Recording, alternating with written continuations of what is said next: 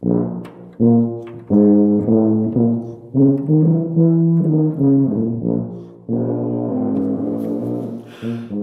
herzlich willkommen im tubalernen.de Podcast. Ich bin Raimund, dein Online-Tuba-Lehrer.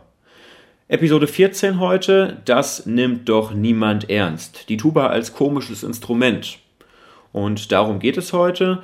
Ähm, es geht hauptsächlich um die Frage, ob die Tuba ein Instrument ist, das man überhaupt ernst nehmen kann oder ob die Tuba tatsächlich immer nur komisch ist. Damit habe ich mich ein kleines bisschen auseinandergesetzt und darum wird es jetzt gehen.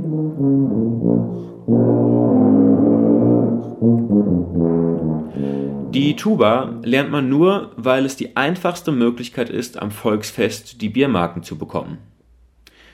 Das ist so ein Klischee, was Tubisten immer wieder anhängt. Die Tuba als furchtbar einfaches Instrument. Äh, man spielt irgendwie nur Wechselbass, man muss das nie üben und ähm, die Tubisten sind immer irgendwie gemütliche, dicke Typen, die die ganze Zeit nur Bier trinken wollen. Oder es gibt Witze über die Tuba oder über Tubisten. Ähm, zum Beispiel gibt es den Witz mit dem kleinen Kind, was äh, Tuba lernen möchte. Und es fängt an, Tuba zu lernen und kommt nach dem ersten Unterricht nach Hause und die Eltern fragen es, na, was hast du heute gelernt? Und dann sagt das Kind, heute habe ich das F gelernt. Und dann sagen die Eltern, oh, schön, da hast du das F gelernt, das ist ja toll. Und äh, in der zweiten Woche kommt das Kind nach Hause und die Eltern fragen, und was hast du heute gelernt? Ja, heute habe ich das B gelernt. Sagen die Eltern, boah, schön, das B, da kannst du ja jetzt schon zwei Töne spielen. Und dann in der dritten Woche kommt das Kind nicht nach Hause und es dauert und dauert und dauert. Und irgendwie fünf, sechs Stunden später kommt das Kind nach Hause, lallt und hat irgendwie eine Bierfahne. Dann fragen die Eltern, was denn mit dir los? Und dann sagt das Kind, ja, ich hatte heute meinen ersten Gig. Okay, das sind so Witze, die man irgendwie kennt über Tubisten und über die Tuba. Und die Frage ist, inwiefern das gerechtfertigt ist. Natürlich wissen wir alle, dass die Tuba schwierige Stellen zu spielen hat. Wenn man sich die Orchesterliteratur anschaut, sind das sehr, sehr anspruchsvolle Sachen, die da gespielt werden müssen. Wenn man sich Solokonzerte anschaut, ist das sehr, sehr anspruchsvoll und die Tuba ist dann eben alles andere als ein einfaches Instrument. Und ich habe auch schon mal einen Podcast gemacht, wo es darum ging, warum das Tuba-Üben manchmal schwierig ist. Und es gibt eben auch viele Herausforderungen beim Tuba-Spielen. Aber wann kommt denn die Tuba überhaupt in die breite Öffentlichkeit? Das ist die Frage. Und in die breite Öffentlichkeit kommt sie eigentlich nur mit humoristischen Beiträgen. Ich habe mal ähm, überlegt, was sind denn so die Berührungspunkte von ähm, normalen Menschen, die jetzt nicht selbst Blasmusiker sind, mit der Tuba. Und dann gibt es solche Dinge wie Kabarett, Andreas Martin Hofmeier beispielsweise, der dann gerne lustige Geschichten über die Tuba erzählt.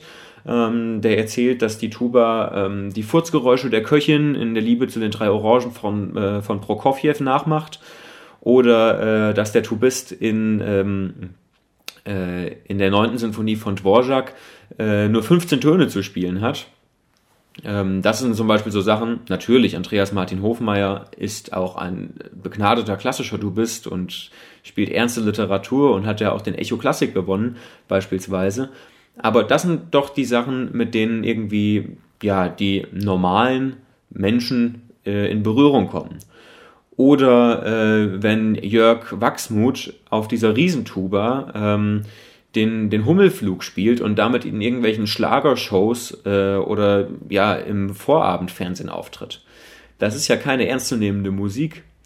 Ähm, und selbst solche Tuba-Solisten wie äh, Eusten Bortzwick, ähm, das bekannteste Video von ihm ist das, wo er den Chardas spielt. Und in dem Chardas, der äh, ist halt irgendwie ähm, gefüllt mit Witzen. Also äh, wenn er dann versucht, so in seinem Solo äh, die, die Frauen zu bezirzen oder wenn er mit der Tuba so tief spielt und dann mit dem Trichter auf dem Boden aufschlägt äh, bei den tiefsten Tönen, dann ist das doch, sind das auch irgendwie alles lustige Beiträge und ähm, ja, haben mit ernster Musik nichts zu tun. Und auch professionelle Tubisten ähm, haben sich da nicht so besonders positiv zu geäußert. Also zum Beispiel hat Barton Cummings äh, über die traditionelle Tuba-Literatur gesagt, dass sie bis auf wenige Ausnahmen in jeder Hinsicht unzulänglich sind. Und ähm, dass auch die traditionelle Tuba-Literatur die Tuba und die Tubisten auf eine recht banale und unbedeutende Existenz beschränkt hat. Und ähm, auch John Fletcher ähm, hat gesagt, das ist äh, irgendwie ein ganz tolles Zitat, das hat auch ähm, äh, Jack Adler McKean im, im Interview erzählt, dass die Tuba-Musik klingt wie Musik von Tubisten für Tubisten, die sie anderen Tubisten vorspielen sollen. Tja, das ist irgendwie nicht so toll. Wenn wir jetzt als Tubisten sagen, ja, wir spielen doch aber irgendwie auch ein vollwertiges Instrument und was wir alles können, aber wenn eben das nur in der Öffentlichkeit ankommt, dann ist das eigentlich ein bisschen schade. Und ich habe mich jetzt gefragt, warum ist das eigentlich so? Was macht die Tuba eigentlich so komisch? Und um die Frage zu stellen, muss man sich fragen, was macht denn Musik überhaupt komisch? Oder noch allgemeiner, was finden wir denn überhaupt komisch? Und es gibt so ein paar Kategorien des Humors, die ja eigentlich auf alles anzuwenden sind. Zum einen Verstöße gegen das Übliche, also irgendwie Überraschungen, die klassische Pointe in einem Witz. Dann Mehrdeutigkeiten, verschleierte Beleidigungen, dann so Helge Schneider mäßig Nonsens, also einfach purer Nonsens.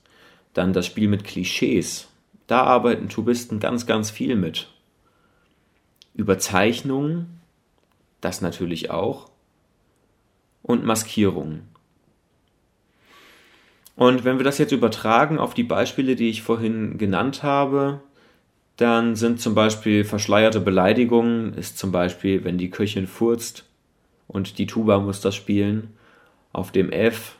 Und ähm, ja, diese dicke Köchin in der Liebe zu den drei Orangen, die da die Orangen verteidigt, ähm, lässt eben ihre stinkenden Fürze los, dann ist das natürlich eine versteckte Beleidigung. Und ähm, wenn Jörg Wachsmuth auf der Riesentuba den Hummelflug spielt, dann ist das natürlich ja was ist das? Das ist eine gute Frage. Das ist eigentlich ein, so, ein, so ein Scheinwiderspruch, der ziemlich witzig ist, weil diese Riesentuba natürlich nochmal eine Oktave tiefer ist als eine normale B-Tuba. Und er spielt dann da so ein ultra hohes Ding drauf. Und es ist einfach keine schöne Musik, sondern das ist halt einfach nur so ein kleines, ja, so ein Kunststückchen. So, ein, so eine Zirkusnummer. Oder wenn äh, Bordswick den, den Charter spielt und so tief spielt, dass er den Trichter auf den Boden schlägt, ist das natürlich eine maßlose Übertreibung. Ja, die Tuba kann tief spielen, aber deswegen muss noch nicht der Trichter auf dem Boden scheppern. Ähm, ja, und das ist eben das, was, was Musik lustig macht. Aber das kommt eben nicht nur bei der Tuba vor, sondern das kommt eben in ganz vielen musikalischen Hinsichten vor. Es gibt musikalisches Kabarett mit allen möglichen Instrumenten. Gut, das ist auch immer ein bisschen vom Text geprägt, aber es kann auch ansonsten von Überraschungen leben, musikalischer Hinsicht. Ähm, es gibt äh, Musikgruppen, zum Beispiel im Nordseebras ist mir eingefallen. Ähm, das sind super, super Musiker, absolute Top-Profi-Klasse. Ähm, besser geht kaum. Aber die Show, die sie machen, ist gespickt mit Humor und das ganz ohne Text.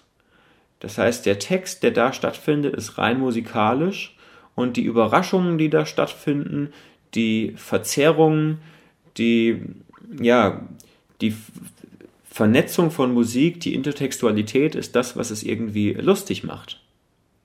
Und auch in der klassischen Musik gibt es schon, äh, gibt es schon Komik. Ähm, denken wir zum Beispiel an die ähm, 94. Sinfonie von Haydn. Die kennt ja nun wirklich jeder, die Sinfonie mit dem Paukenschlag. Wenn wir da den zweiten Satz hören, der klingt sowas von banal. Allein das ist schon witz, äh, witzig. Und dann kommt eben immer dieser Überraschungsmoment, wo diese Dominante so extrem laut gespielt wird. Da gibt es ja diese Geschichte, dass er die Konzertbesucher ähm, aufwecken wollte.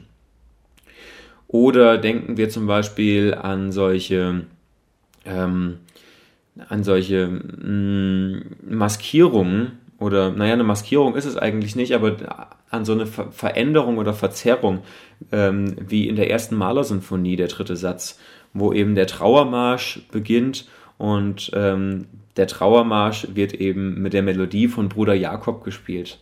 eigentlich ein, ein Kinderlied, was in Dur steht und da wird es sehr, sehr getragen und in Moll gespielt. Und es ist an der Stelle zwar nicht witzig, aber es ist grotesk und grotesk ist ja auch eine, die Groteske ist ja auch eine Form der Komik. Also, was ich damit sagen will, ist, dass komische Musik ähm, ja doch in, in sehr vielerlei Hinsicht vorkommt und nicht auf die Tuba beschränkt ist. Und dann habe ich zum Thema komischer Musik habe ich ein interessantes Zitat gefunden von Alfred Brendel. Alfred Brendel ist ja Pianist, ähm, aber das tut ja nichts zur Sache. Also auch Pianisten können ja was über Musik sagen, nicht nur Tubisten.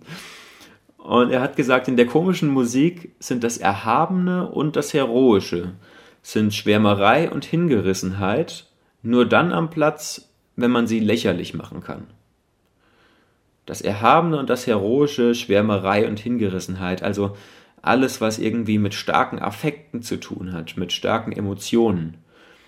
Das darf in komischer Musik nur dann stattfinden, wenn es eben, wenn es lächerlich gemacht wird. Und wie kann man Dinge lächerlich machen?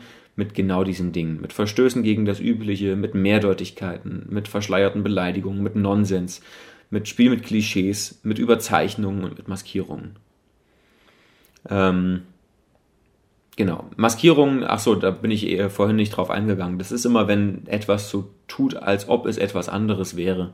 Also wenn wir zum Beispiel ein Stück haben, was nach einem Walzer klingt, aber bei genauerem Hinhören ist es irgendwie kein Dreivierteltakt, sondern es kommt immer mal zwischendurch ein Schlag zu viel oder ein halber Schlag zu viel oder sowas. Das wäre eine Maskierung.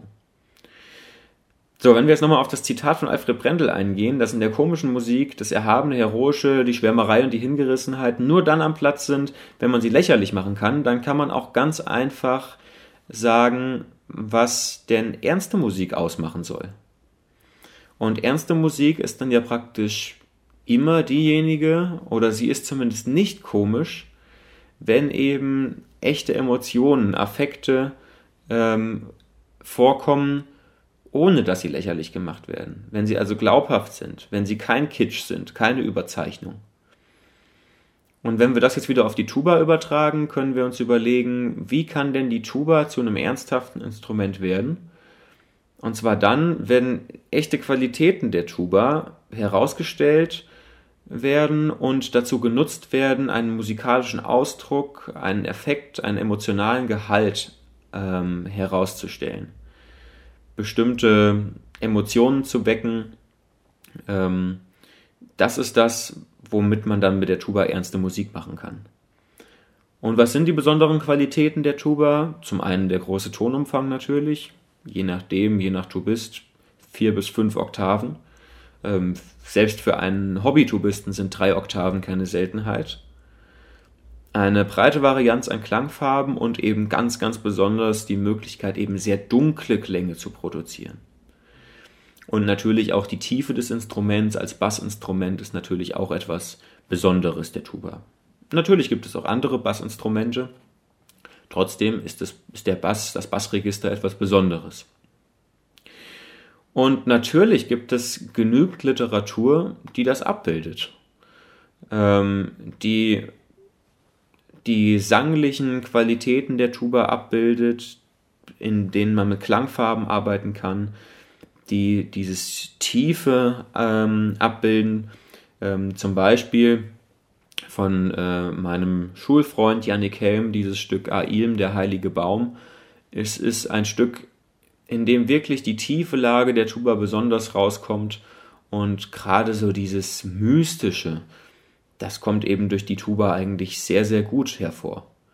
Und dann kann die Tuba eben auch ihre Stärken zeigen, ohne eine furzende Köchin äh, spielen zu müssen. Und ähm, so kann die Tuba auch ein ernstes Instrument sein. Warum ist die Tuba dann nur in komischen ähm, Zusammenhängen in der Öffentlichkeit? Nun ja, wenn wir uns überlegen, welche klassischen Instrumente überhaupt in die Öffentlichkeit kommen, dann sind das in der Regel zwei. Das eine ist äh, das Klavier und das andere ist die Violine. Äh, wie viele andere Instrumente kennen wir überhaupt, die regelmäßig irgendwie in die Öffentlichkeit kommen? Das sind ganz, ganz wenige. Also mir fallen die zwei ein. Ähm, wenn ich jetzt drüber nachdenke, wie viele Topstars ich kenne, die Bratsche spielen, fällt mir auch niemand ein. Und äh, so geht es natürlich anderen Leuten auch, wenn sie gefragt werden, ja, wie viele äh, Topstars kennst du denn an der Tuba? Ja, keine Ahnung. Woher soll man das wissen? Also das Klavier und die Violine sind irgendwie dann doch so die Instrumente, die in der breiten Öffentlichkeit so als virtuose Instrumente ähm, am meisten wahrgenommen werden und andere Instrumente eben nicht. Und dann ist es eben so, wenn ich Aufmerksamkeit haben will, dann muss ich mit Humor spielen. Mit Humor oder mit Provokation. Ähm, und deswegen ist es so, in meinen Augen, dass diese humoristischen Beiträge und dass die Klischees ähm, eben das sind, was von der Tuba in der Öffentlichkeit eben am meisten bekannt ist. Genau. Also, Meiner Meinung nach ist es so, wenn wir eben die Tuba nutzen und ihre Qualitäten herausstellen, dann können wir damit eben ernsthafte Musik machen. Und ich habe auch die Erfahrung gemacht, dass wenn ich solistisch irgendwo etwas vorspiele, dass die Leute das immer gut finden. Ähm, außer dass es schlecht gespielt, das kommt natürlich auch vor. Aber dann sagen die Leute gar nichts. also man kriegt nur Rückmeldung, wenn sie positiv ist. Gut, und äh, ja, das war's für den heutigen Podcast. War eine kurze Episode. Aber ähm, ich fand das Thema ganz interessant und wollte das gerne mal besprechen. Ähm, es ist kein klassisches Thema für ein YouTube-Video ähm, und äh, für einen Blogartikel vielleicht auch nicht unbedingt. Von daher fand ich den Podcast für dieses Thema sehr angemessen. Und dann freue ich mich auch, wenn du beim nächsten Mal wieder zuhörst beim tubalernen.de Podcast. Und ansonsten schau gerne mal vorbei auf tubalernen.de. Ähm, schau dir die Angebote an. Es gibt ja nicht nur den Podcast, es gibt den Blog, es gibt ein Lexikon ähm, und natürlich den YouTube-Kanal, auf dem mittlerweile, ich glaube, über 150 äh, Videos zu sehen sind. Und natürlich unsere ganzen Kurse. Und dann wünsche ich dir natürlich, wie immer, viel Erfolg und viel Spaß beim Tuba üben und tschüss.